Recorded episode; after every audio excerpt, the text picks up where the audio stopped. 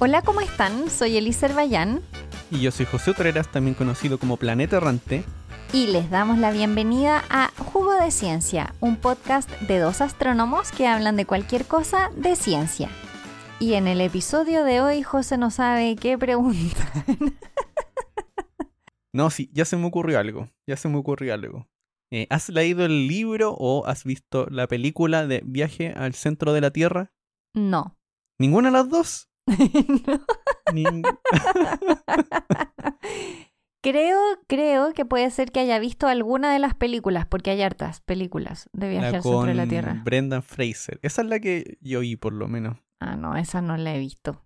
No, yo creo que vi una muy antigua. Ah. Bueno, pero ¿qué pasa en la película, po? Cuéntanos. Que entran por un... vol- No, no era por un volcán. No puedo acordarme muy bien. Creo que salen por un volcán. Pero llegan al interior de la Tierra. Donde hay una capa. Donde hay vida en el interior. Pero también parte de mi pregunta es si es que cuando eras más chica te imaginabas que podía haber algo dentro de la Tierra. No sé si te imaginabas el interior de la Tierra de alguna manera en particular. No, yo me imaginaba que era de roca nomás. ¿En serio? Sí, ¿No te imaginabas que podía salir algo del fondo de la Tierra? no. A lo mejor es porque mi padre es geólogo, no lo tengo claro. Ah, ya. Pero es posible que vaya por ahí. Seguramente. Estaba bien educada desde el principio. Pero sí me acuerdo una vez en Cerro Calán, y creo que esto ya lo hemos contado alguna vez. Fue un colegio y una de las personas preguntó que si vivíamos por dentro de la Tierra, en vez de por fuera. Uy. Y me demoré un, un rato en entender qué se estaba imaginando, porque como que no tenía claridad de a qué se refería, pero sí se refería como que vivíamos dentro de la esfera en vez de fuera de la esfera. Claro, y todo el espacio está dentro de la esfera. Todas las galaxias. Sí, la imaginación, José, no tiene límite. Sí, no tiene límites. ¿Y tú qué te imaginabas cuando eras niño? Yo tenía dudas. Creo que en algún momento me imaginaba que si hacía un agujero, tal vez iba a llegar a un lugar con agua, imaginándome los continentes como islas muy grandes. Sí, eso yo creo que quizá, creo que no tenía como mucha noción. Claro, como Australia era una isla que flotaba, básicamente, en mi mente. Ah, porque tienen clima tropical, entonces tiene que ser una isla.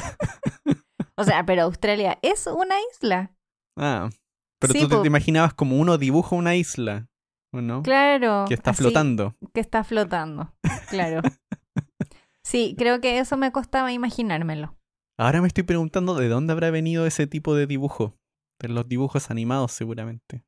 Pero habían creencias antiguas que las islas estaban sobre caparazones de tortuga y cosas así. Ya, eso sí que no lo había escuchado nunca. Alguna vez leí sobre eso, que habían como algunas como creencias antiguas de que habían islas que estaban sobre caparazones de grandes tortugas en el océano y que por eso se movían. La tortuga se movía y se movía Mm. la isla. Wow. Lo voy a buscar. Me interesan esas historias raras. Me interesan harto. Mm.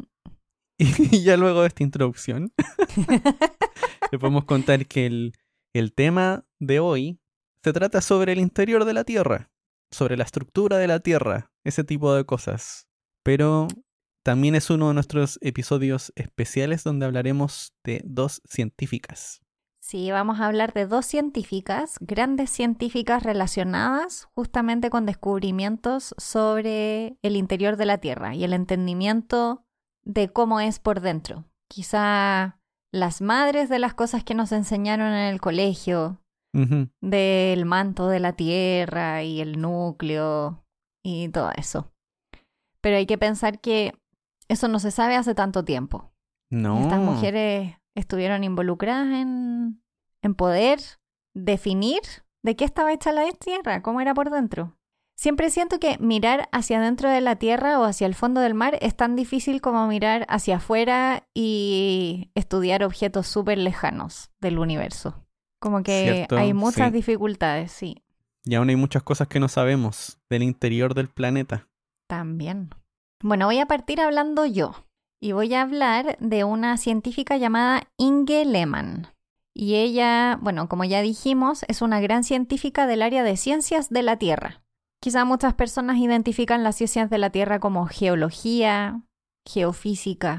Son como las ciencias que viven en esa área. Deben haber más también que no conozco y que me siento súper inculta de no conocer. Estaba pensando en oceanografía. Y eso es Pero- ciencias de la Tierra, pero eso parece que es ciencias biológicas, ¿o no? No, ciencia de la Tierra también. ¿Ah, en serio?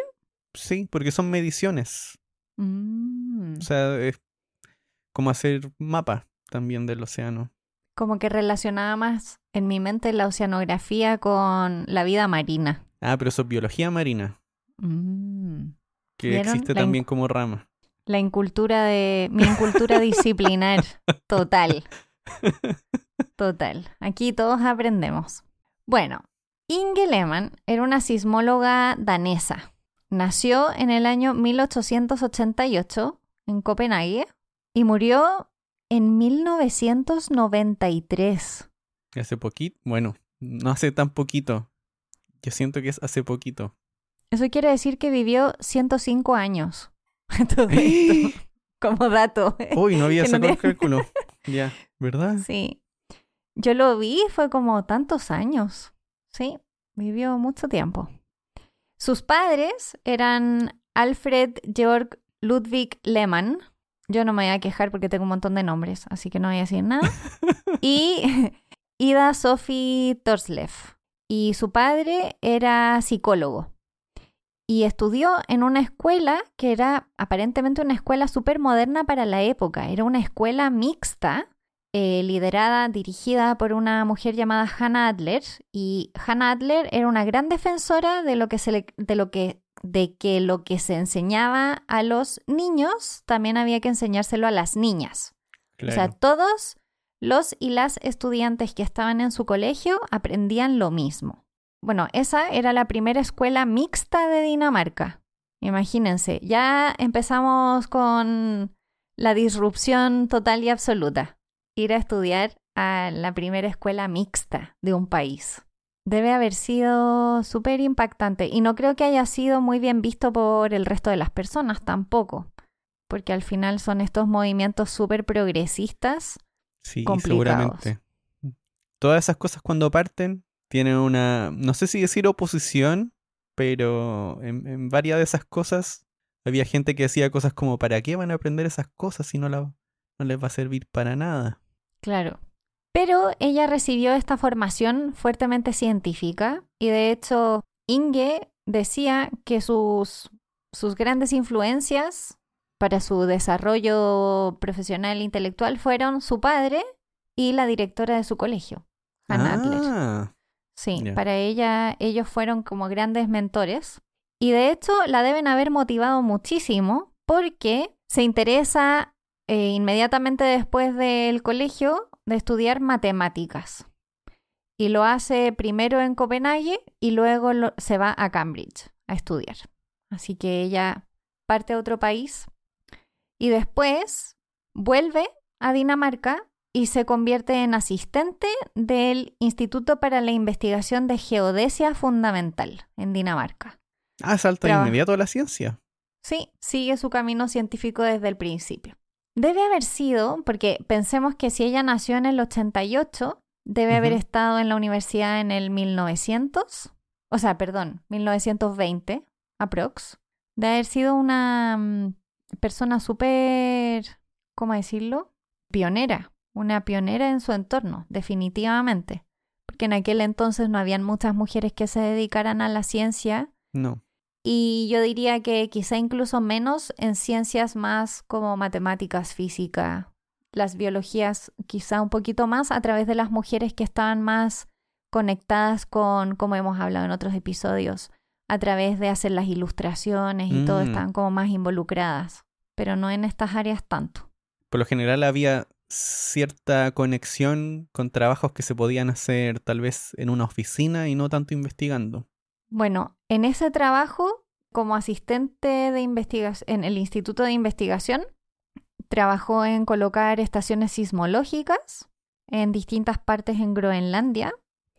Después se decide que quiere estudiar sismología, porque recordemos que ella había estudiado matemáticas. Entonces se vuelve a Dinamarca, hace este paso en el Instituto de Investigación de Geodesia, decide que quiere estudiar sismología y pasa por distintas partes, por Hamburgo, Darmstadt, Estrasburgo, De Wild, Ugle, o sea, se mueve en Europa entre Alemania, Francia, eh, Bélgica, distintos lugares.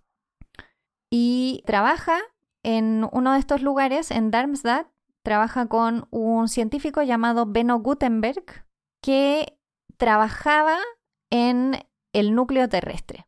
Ella eh, realmente ya el interior de la Tierra claramente era lo que le interesaba y ya con Benno Gutenberg tiene conexión con realmente con estudiar las profundidades de la Tierra. De hecho, Benno Gutenberg fue el científico que eh, logra determinar qué tan profundo está el núcleo de la Tierra. Ya, pero aquí hay que, hay que hacer una pausa, yo creo. Porque estaba estudiando sismología. Sí. Y eso es en la superficie. Sí. Pero esta persona estaba estudiando el interior de la Tierra. A mí me, me falta algo. Lo que pasa es que la sismología es clave para entender el interior de la Tierra.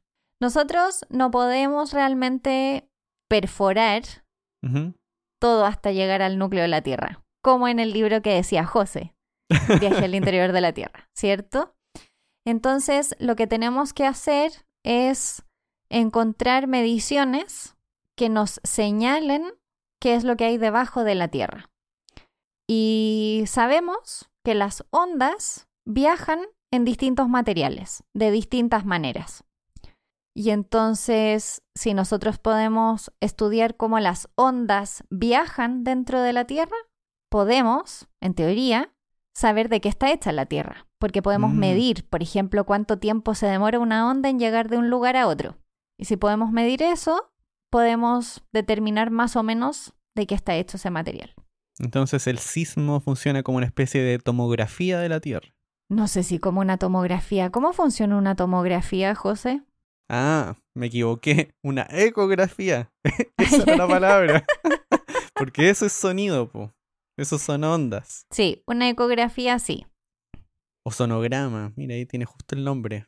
Ahora me quedé metida en cómo funciona una tomografía.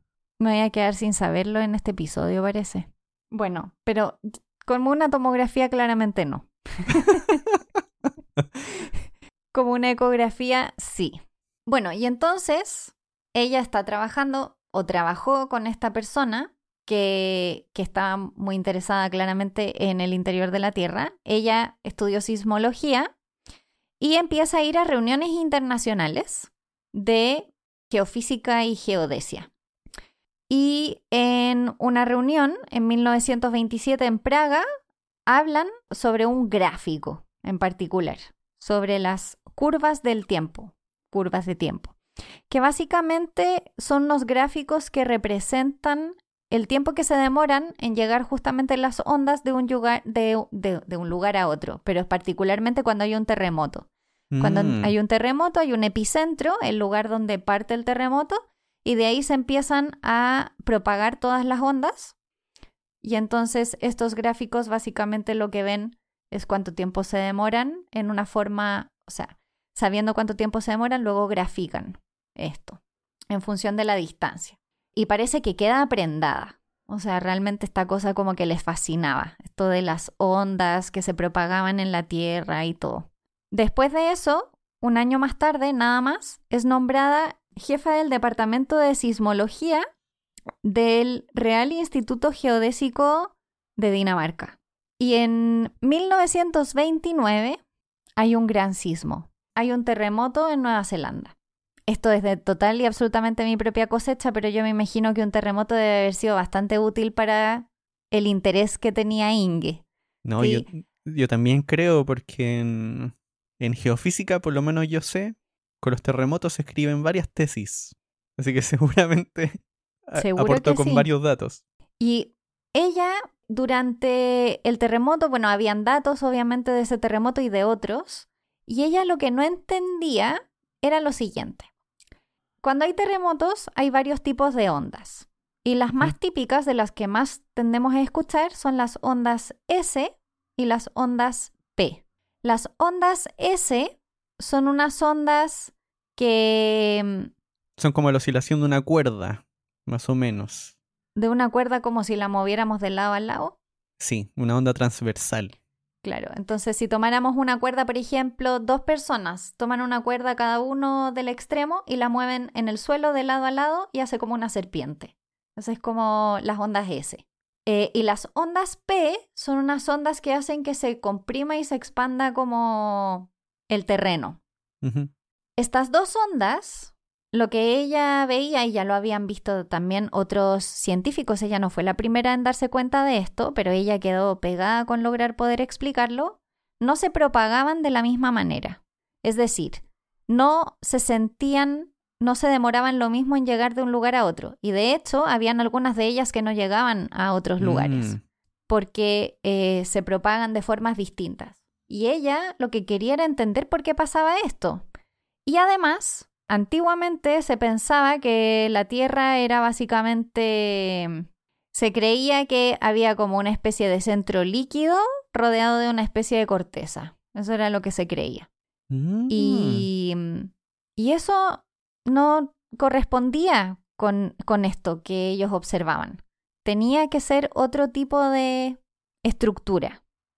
Entonces ella recolecta muchos datos de sismógrafos colocados en distintos puntos del mundo y se da cuenta de que las ondas S solo se detectaban hasta una distancia de 104 grados.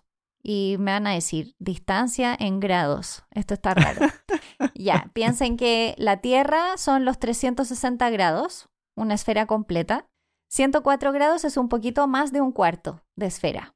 Entonces, entre el epicentro, lo más lejos que lograba llegar una onda, C, una onda S era 104 grados. Si uno supusiera que el sismo es en el polo norte, llegaría un poquito más abajo que el Ecuador. Claro. Hasta ahí se podrían sentir las ondas S y se podrían detectar a través de instrumentos. Pero en cambio, las ondas P también paraban a los 104 grados, pero volvían a sentirse a los 140 grados. O sea, Mm. 36 grados más allá, volvían a partir. O sea, había una parte donde no lograban propagarse, había una parte oscura de ondas P, pero luego sí se sentían. Entonces, había lo que, lo que se llama como una sombra sísmica, como una parte que está como bloqueada, como que fuera una sombra Ujú. donde, donde no se pueden propagar. Bueno, y ella lo que quería era entender por qué estas ondas se propagaban y, o se comportaban de forma distinta. Bueno, se comportaban distintas porque son ondas de distintos tipos, pero ¿por qué se propagaban diferente? ¿Por qué en algunas partes de la Tierra se detectaban unas y las otras no? ¿Qué era lo que pasaba?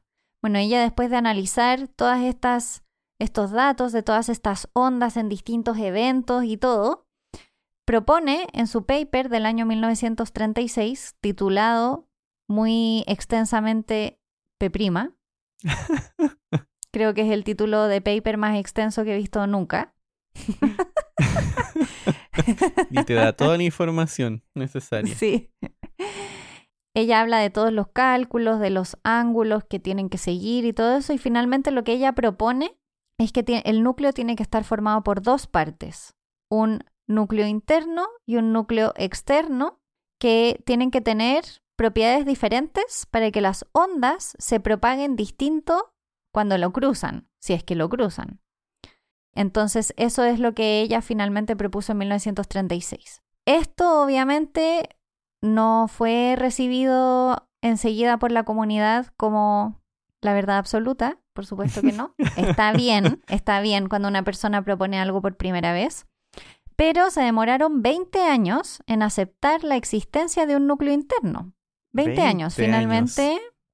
Pero ya en el año 40 habían personas que mencionaban cuáles podían ser las diferencias entre estos núcleos. Por ejemplo, que uno tenía que ser sólido y el otro un fluido. Eso fue poquito después que ella, así que finalmente sí había una comunidad que estaba trabajando en esta dirección de que efectivamente había un núcleo interno, un núcleo externo, uno era fluido, el otro era sólido, y que por eso había esta sombra de ondas, que si ustedes buscan en internet hay muchos diagramas de estas sombras y también cuando han habido terremotos en Chile o en otros países, muestran, reaparecen estos diagramas, que son estas partes donde hay ciertas ondas que no llegan, las ondas S no llegan hasta esos lugares, pero sí llegan las ondas P. Entonces, es como raro, es como raro que las ondas no logren cruzar en todas partes y que en todas partes se pueda sentir o se pueda medir, porque muchas veces no lo sentimos nosotros, pero los sismógrafos sí lo miden. Y bueno, su reconocimiento mayor es en 1971, siendo la primera mujer que gana la medalla William Bowie de la Unión Geofísica Americana, que parece que es como el mayor galardón que te pueden entregar, y ella es la primera mujer en recibirla. También ella hace otros descubrimientos. Se me olvidó mencionar que esta separación entre núcleo interno y núcleo externo se llama la discontinuidad de Lyman. Eso es por lo que ella es más famosa, pero mm, también obviamente hizo otros aportes a las ciencias de la Tierra y es una científica extremadamente reconocida en su disciplina. Así que hoy aprendimos de una de una geofísica, de una mm. sismóloga. Primera vez que hablamos de sismólogas. Sí, primera vez. Estaba pensando, primera vez que hablamos de ciencias de la Tierra, pero en realidad tú una vez contaste un chascarro de la Tierra en expansión. pero también hablamos de volcanes. Cierto, también hablamos de volcanes. Así que, ¿verdad? Sí, teníamos un episodio. Sí, sí, tenemos un... Este es el segundo. y ahora nos vamos a ir a la pausa para que al volver José nos cuente de otra gran mujer científica. Sí, así que no se vayan.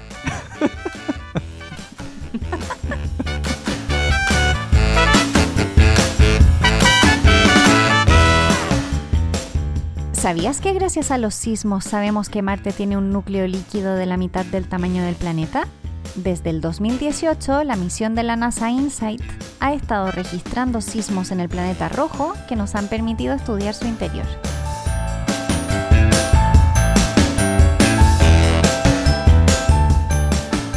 Y volvemos con más sismología. José nos va a traer a otra gran científica. José, ¿De quién vas a eh, hablar? Sí, hay sismología, pero en realidad no. Sí y no. y no entiendo este. La sismología de Schrödinger no. La sismología de Schrödinger, claro. ¿Cómo puede haber y no haber sismología? O sea, es que la hay, pero la persona en esta historia lo que investiga es otra cosa. Ah, ya. Pero igual hay un uso en la sismología en esto. Ya, cuéntanos. La persona de la que voy a hablar yo es de Mary Tharp. Y es más o menos de esta mm. misma época, unos años después, eso sí. Ella nace en 1920 en Michigan, así que aquí nos vamos a Estados Unidos. Vamos para el otro lado. Y en su familia, su madre, Berta, era profesora de alemán y latín, y su papá William era un topógrafo un topógrafo de suelo para el Departamento de Agricultura de Estados Unidos. Así que ahí ya había una conexión un poco con la ciencia y un poco con el trabajo en terreno, aunque en realidad a ella no le gustaba tanto ese trabajo, pero sí le gustaba pasear con su padre, que era alguna de las cosas que hacía cuando pequeña.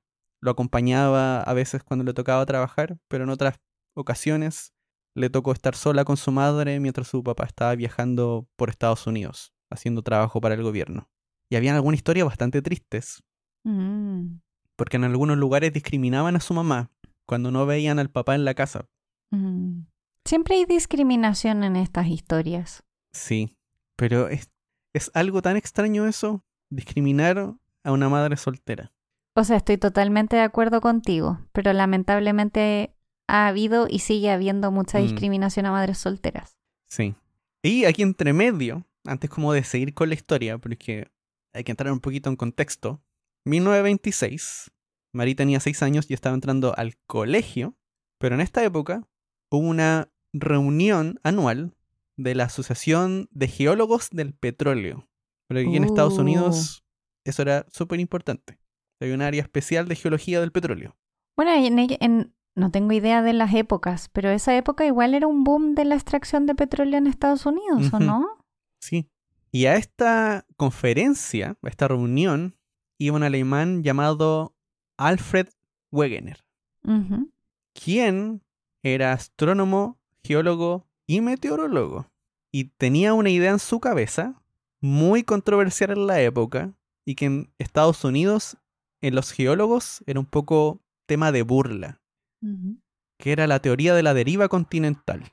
Él acuña ese nombre, el de la deriva continental, que es lo que hoy conocemos como la tectónica de placas, que las placas se van moviendo. Puros continentes arriba de tortugas.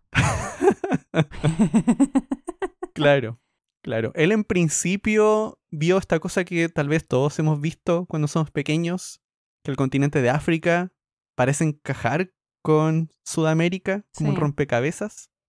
Que él ahí partió con eso, pero él también comenzó a acumular ev- evidencia sobre fósiles, sobre algunas especies, entonces, diciendo, miren, aquí hay algunas similitudes, pero algunas personas decían que si creían en la hipótesis de Wegener, entonces deberían olvidar todo lo que han aprendido en 70 años y comenzar de cero. Entonces ese es como, Tan dramática la de la época. gente.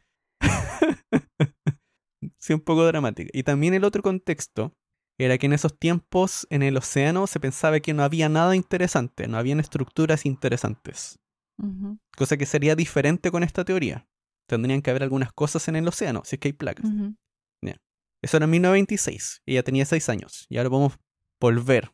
En un momento, mientras estaban mudando de un lugar para otro, en una de las escuelas, llega a tener un curso que se llama Ciencia Actual.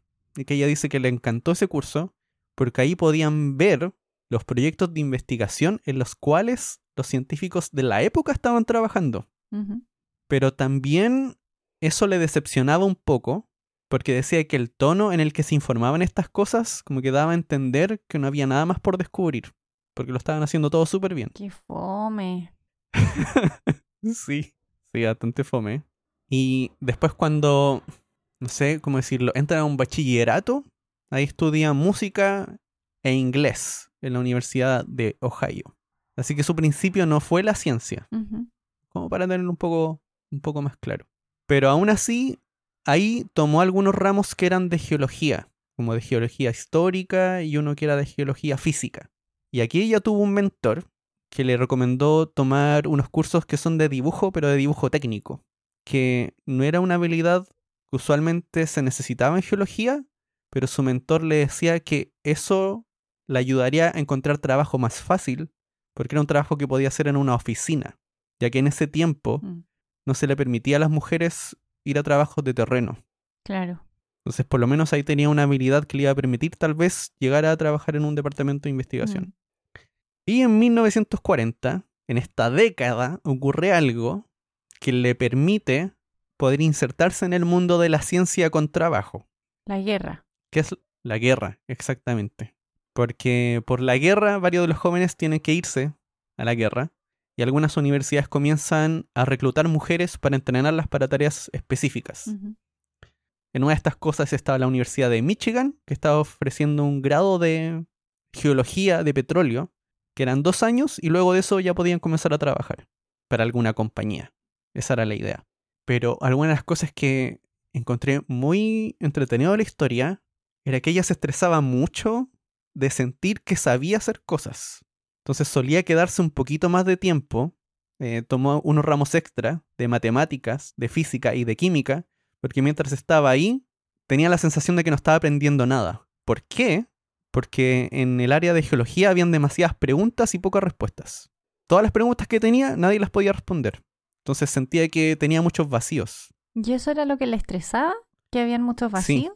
Sí. Mm, Porque alguna de esas cosas era justamente cómo se formaban los continentes, las montañas, y habían muchas hipótesis diferentes. Estaba una, la expansión de la Tierra, la contracción de la Tierra, la deriva continental, y por ahí en un artículo encontré que en la Universidad de Harvard enseñaban como 19 hipótesis diferentes.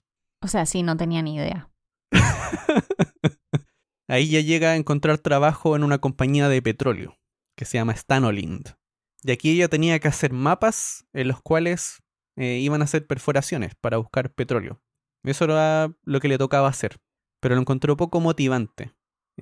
Una de las cosas que vi era que parecía que ella necesitaba sentirse desafiada por lo que estaba haciendo. Y este tipo de, de cosas no le gustaban. Así que también comenzó a tomar clases nocturnas de matemáticas. Además. Tenía hartas ganas de- de aprender. Sí, y decía que durante esas clases a ella se sentía mejor porque esos problemas matemáticos le desafiaban harto. Entonces se sentía a gusto Claro. enfrentándose a esos problemas. Y en 1948 ya renuncia a este trabajo y, y se va a Nueva York sin una idea inicial de qué era lo que iba a hacer. ¿Y- Así que se pone a buscar. ¿Y por qué a Nueva ¿Dónde- York?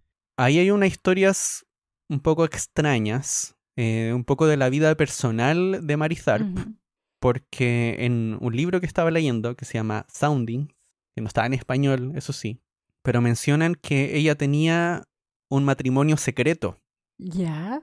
del que nadie sabía y que en un momento la gente se enteró porque lo, lo mencionó por accidente.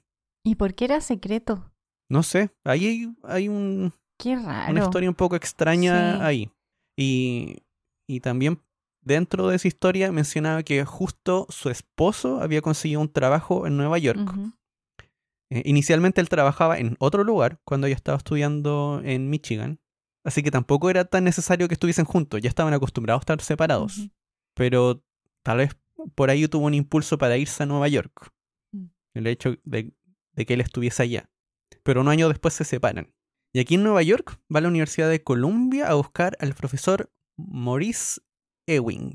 Y creo que él llegó a trabajar, o por lo menos conoció a Inge Lehmann, así que hay un poquito de, de relación entre estas personas. Bueno, no es que el mundo científico años atrás fuese tan grande, creo yo. Ahora tampoco. O sea, ahora no Mm. es muy grande, así que en el pasado debe haber sido muy pequeño. sí. Y, y ella menciona que le cuenta toda la historia, así como toda la historia de su vida. Eh, desde sus padres, todas las áreas que estudió, todos los minors que tenía cuando estudió en, como en el bachillerato, porque estudió muchas cosas diferentes. Y él no, no lo interrumpió, dejó que contara toda la historia.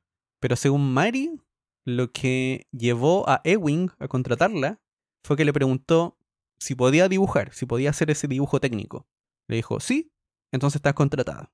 De ahí quedó contratada como asistente de estudiantes hombres de posgrado. Chuta. Yo te iba a Y decir. ella tenía un magíster. Yo te iba a decir el asistente del asistente, pero esto es peor. Ella tenía un magíster. Mm, Lo bueno, eso sí, era que eh, le pagaban bien. ya. Eso era bueno. Igual en el otro trabajo anterior también le pagaban bien. Por eso era que podía tomar clases nocturnas. Las pagaba ella misma. Y aquí ya en los años 50 comienza a trabajar ya en cosas de ciencia, siendo asistente todavía, Ujú. pero ya en trabajo de sismología, donde estaban estudiando la estructura de la corteza terrestre. Esto se parece a la historia anterior ya. Pero aquí ya son los 50, han pasado años desde, desde ese descubrimiento. Y uno de los problemas principales que tenía era que el resto de los investigadores en ese departamento la veían como el asistente de todo el mundo. Ya. Entonces le pedían cosas como hacer dibujos para sus presentaciones, hacer diapositivas y mencionan cosas como, no sé, el mismo día que se van a viajar a la conferencia le pedían una diapositiva a última hora y como todo el mundo tiene las mismas conferencias, era, se acumulaban así, todo el mundo le pedía hacer un trabajo a última hora Pobrecita. y en un momento ella se cansa, sí, ella se cansa y se vuelve a la casa. Ya. Y mientras está ella en su casa con su papá y su hermano, comienza como a desahogarse de toda la historia. Y después comienza a pensar, no sé, si es que se había equivocado o no, si debería volver. Y mientras está allá, le llega un telegrama de su jefe, de Ewing, diciendo que se tomara ese tiempo como una vacación extendida Ya. y que después volviera. Así que vuelve después. Y cuando vuelve, ahí llega a trabajar exclusivamente con Bruce Hessen, que en ese tiempo él estaba estudiando su doctorado, ¿ya? O sea, y esto también es como extraño de la época, como para tenerlo un poco claro. Él era parte de este equipo de Ewing, él terminó su licenciatura y habiendo terminado su licenciatura, quedó a cargo de un equipo en barcos que usaban sonares, que usaban radares para tomar información del fondo oceánico. Igual es como. Es que me cuesta un poco como imaginarme los departamentos de la época que un estudiante de doctorado haya tenido un asistente exclusivo. Ah, para ya, él. es que, Mira, es que fue que lo que pasó fue que después de que ella se fue a la casa y volvió, que esto no, no sé por qué se les pasó por la cabeza, dijeron ya, ahora Bruce va a estar a cargo de dividir tu tiempo en el trabajo para decidir qué es lo que haces y qué no. Ya. Eso es peor. Sí. Y al final pasó algo que yo pienso pasaría hasta el día de hoy en todos los departamentos. Al final Bruce se quedó con todo el tiempo de ella como asistente. Obvio. Obvio. Y por eso terminó siendo su asistente. Exclusiva. Ay, sí. Pero ahí es cuando Bruce comienza a llegar con estos datos de este barco, que al final lo que va haciendo es, el barco va cruzando el Atlántico, manda estos sonidos, como estos pings, son un, un pequeño sonido, esperan a que rebote en el fondo marino, a que se devuelva al barco, y calculando ese tiempo de viaje pueden calcular la profundidad. Eso sí, hay que tener ahí cuidado en cuál es el camino que recorre el barco y también que los datos que se toman después hay que escalarlos para que representen bien el fondo marino. Entonces, Marizarp estaba a cargo de convertir esos datos en algo que se entendiera. Claro. Ese era su trabajo. Y no había GPS. Y no había GPS, no. Entonces, el, la, la forma en que se aproximaban al trabajo era primero tratar de dibujar lo que ya sabían que había ahí. Entonces partían de los bordes costeros. Y una de las cosas que quería saber Bruce era en qué momento dejaba de bajar el suelo marino desde el continente, como hasta el suelo ya del océano. Cosa que Marizarp lo encontraba muy fome. Ya. O sea, decía, esto no tiene nada de, ¿Para qué hacemos de esto? original, es como no tiene nada de original, poco desafiante, deberías pensar en, en grande. Ya. Y de ahí, pero de ahí partían y comenzaban a reconstruir el resto. Y una de las cosas que nota Marizarp Ujú. cuando estaba haciendo estas reconstrucciones era que cuando dibujaba estos como perfiles, que son, dibujaba cómo se levantaba el suelo en algunas partes, dibujaba las montañitas y todas estas cosas, había algo que se repetía en todos los dibujos de los caminos que recorría el barco, que era el lugar donde se levantaba el océano, a mitad del océano Atlántico.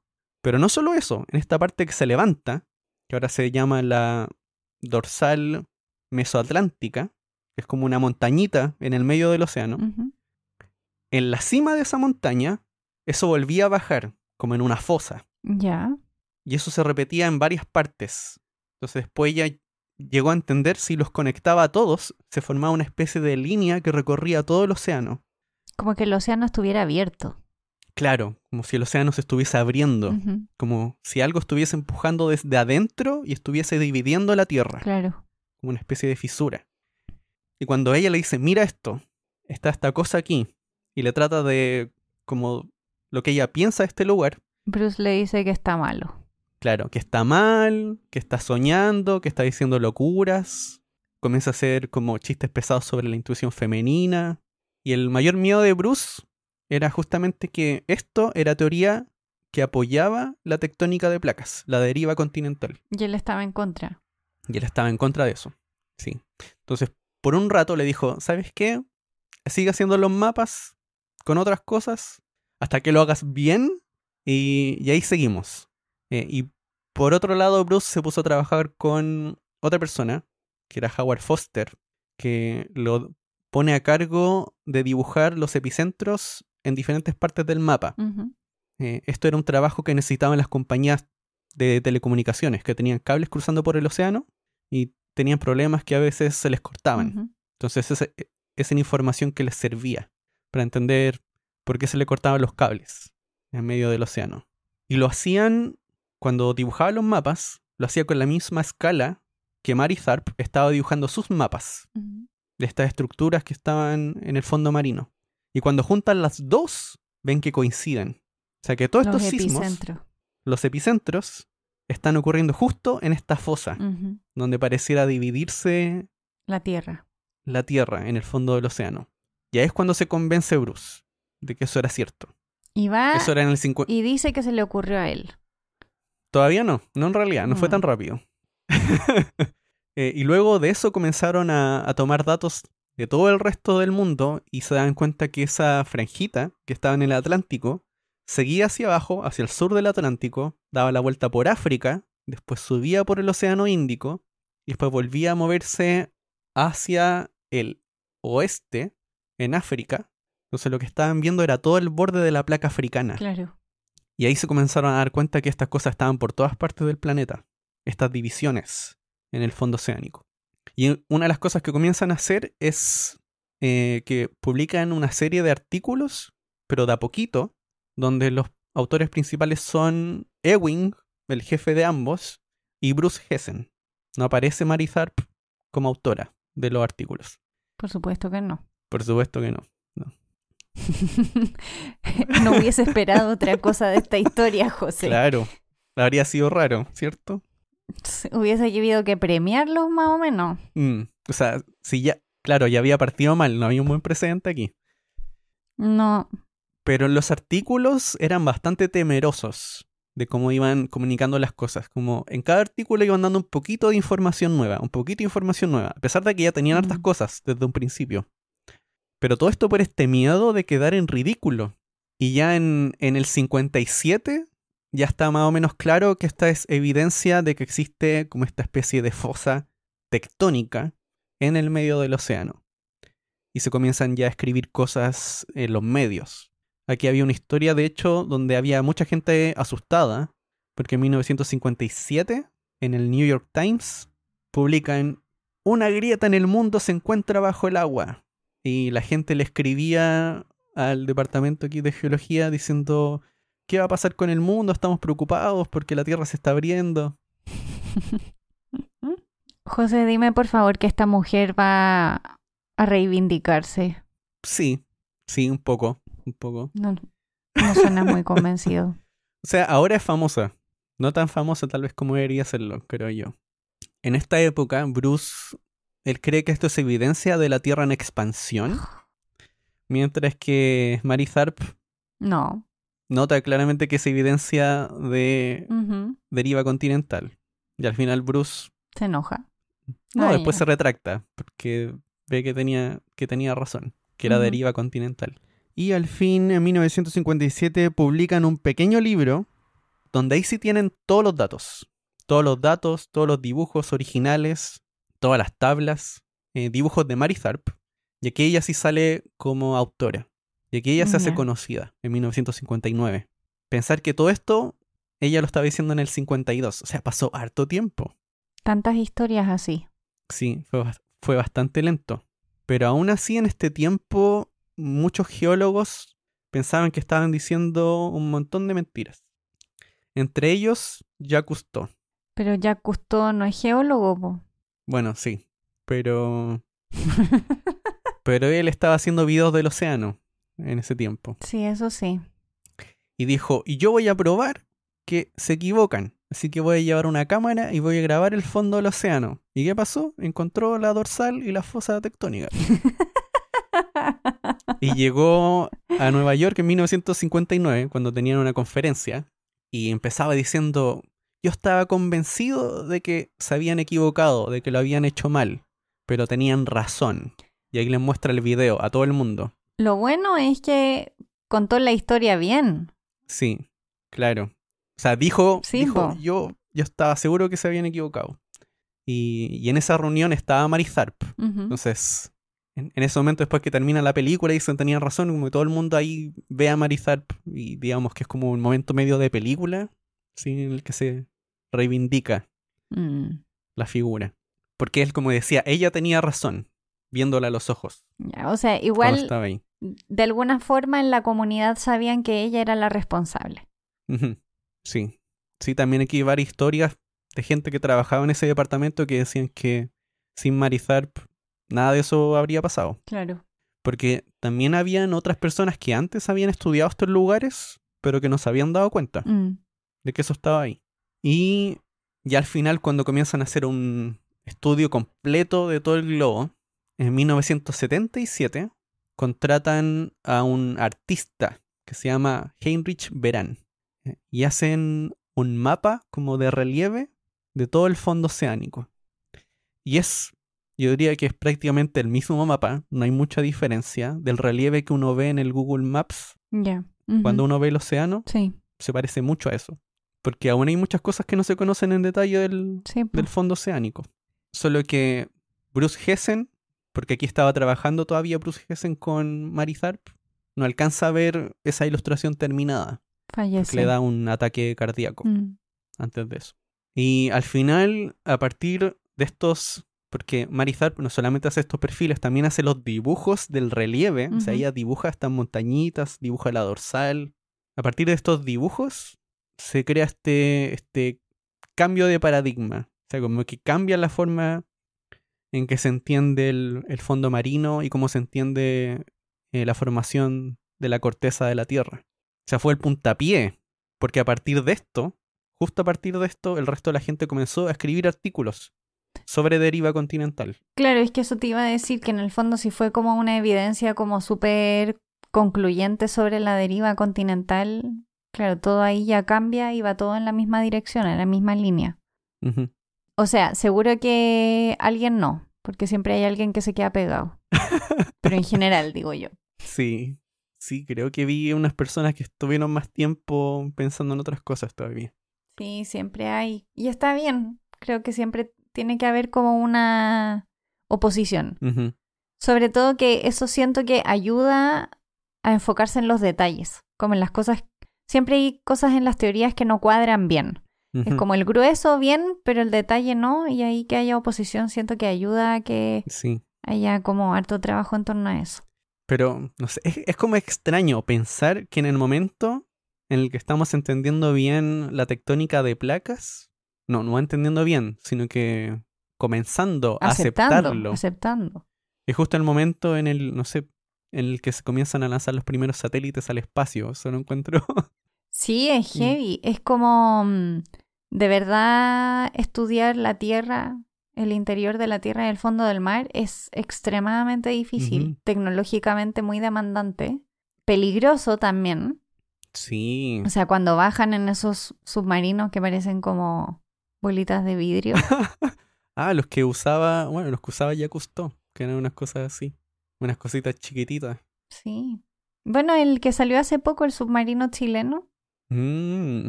No sé si el submarino era chileno, pero que bajó un chileno. Ah, Igual era como bien... sí. No sé, yo creo que no me habría metido. Y encontré varios dibujos que los encontré muy bonitos. Así que los voy a dejar en el, en el Patreon ya. para que los vean. Para que vean la calidad de dibujo de las estructuras que hacía Marizarp. Ujú. Parecen como estos dibujos de Señor de los Anillos cuando muestran los mapas. Y no olvidemos que fue esa habilidad de saber dibujo técnico lo que le permitió finalmente hacer este descubrimiento. Porque si no, no estaría ahí. Cierto, toda la razón. Tal vez eso es para otra idea. El dibujo en la ciencia, porque también conozco, porque también conozco otras historias de gente que llegó por el dibujo a algunas cosas. De hecho, creo que hemos hablado anteriormente, ¿no? De mujeres Sí, que... en el naturalismo. Sí, que se acercaban a través del dibujo. Bueno, hay que encontrar los caminos. No siempre son tan directos. No. Bueno, me da pena porque son dos historias extremadamente diferentes. Tenemos el lado de una mujer que se dedica a la ciencia desde siempre, hace un gran descubrimiento, publica un paper. eh, ella sola, además, el paper de Inge Lehmann, si no me equivoco, ella es la única autora. Eh, sí. Y por otro lado tenemos la mujer que le cuesta entrar en este mundo, que no la quieren aceptar como científica, que la ponen como asistente y que finalmente es la que logra sacar adelante el descubrimiento. Sí. Y son, claro, no tan alejadas en el tiempo. Y de hecho es, es, es increíble cómo también el lugar hacía toda la diferencia, porque Inge era de Dinamarca, se mueve en el mundo europeo, pero Mari, ella es de Estados Unidos, entonces es otra idiosincrasia, otra... todo diferente. Todo diferente. Para que vean que las grandes ideas no son las personas súper reconocidas las que las tienen muchas veces. Al final eh, siento que es la persona que tiene más, como que está más empapada en los proyectos, los que suelen tener como grandes ideas. Mm, entiendo. Bueno, quizá estoy generalizando mucho, va a depender, pero yo diría que la gente que está súper empapada de su proyecto logra como descifrar mejor el puzzle. Que por un lado hay que estar dispuesto a, a pensar en cosas diferentes, que al menos era lo que pasaba en esta historia con Marizarp. Porque ella no se cerraba a pesar de, este, de esta ridiculización que se le daba a esta teoría en Estados Unidos. No cerraba esa puerta.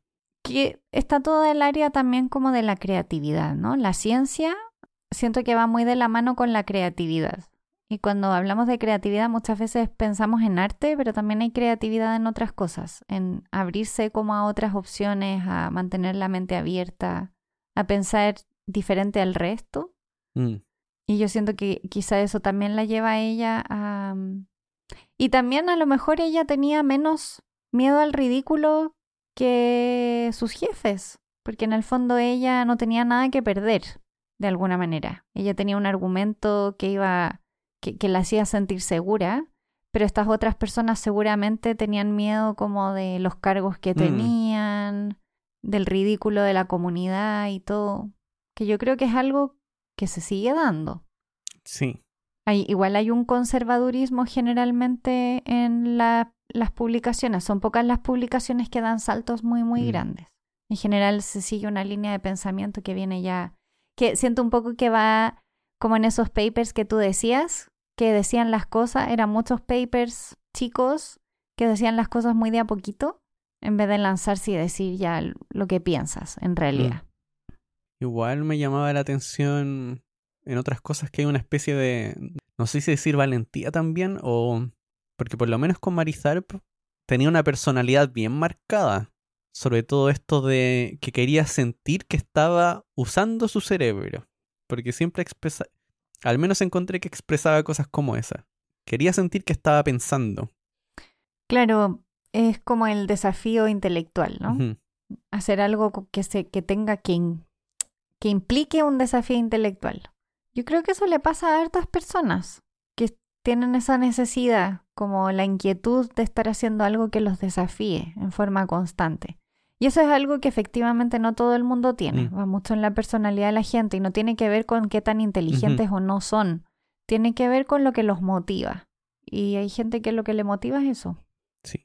Muy bien las historias de geofísica, vamos a Sí. decir. Y me gustó mucho que estuviesen tan relacionadas Sí, Bien están bonitas. una con la otra. Sí, me gustaron. Y bueno, esperamos que, como a nosotros, les haya gustado mucho este episodio. Y si les siguen gustando estos y quieren escuchar más, recuerden que nos pueden ayudar en Patreon. Y justo ahora se ha unido un nuevo mecenas en Patreon, Slow Roll. Pero le voy a decir el nombre, Alexander. Es- Es que conozco a la persona que, que es mecenas. ¿Y Se lo estoy ¿Por qué diciendo se el hace nombre. llamar slow roll? Slow Roll, ah, porque él es físico y él estaba, eh, cuando estaba estudiando física, estaba estudiando inflación. Y parte de la teoría del modelo de inflación hay algo que se llama slow roll, que es como rodamiento lento. Yo en realidad no lo entiendo muy bien. pero, O sea, yo ni siquiera sabía que existía. pero es algo que, que explica más o menos la tasa con la que se expande el universo previo a la teoría del Big Bang para explicar varias cosas, esta inflación. Mm, Eh, wow. y, y es como un universo que va rodando en, en una especie de pendiente. Y, y dependiendo de cómo va rodando es cómo se va expandiendo el universo. Algo así creo que era. Después él me va a corregir cuando, cuando lo vea. ¿Y el universo puede rodar en un espacio que no está definido? Sí, ¿viste? Es que yo no lo entiendo. No lo entiendo. Después él me va a decir y tal vez en otro episodio le voy a explicar mejor si es que alguien quedó con la duda. Sí, no, yo no me quedé con más preguntas que respuestas, pero muy bien. Gracias, Slow Roll. Así que si quieren apoyar también, pueden ir a patreon.com slash jugo de ciencia. Y recuerden que si quieren ponerse en contacto con nosotros, pueden seguirnos en redes sociales. Somos Jugo de Ciencia en Twitter, Instagram y Facebook. O nos pueden escribir a jugodeciencia.gmail.com donde José les responderá muy amablemente por los dos. Esperamos que este capítulo les haya gustado tanto como a nosotros y nos vemos en el próximo. Chao, chao. Chao.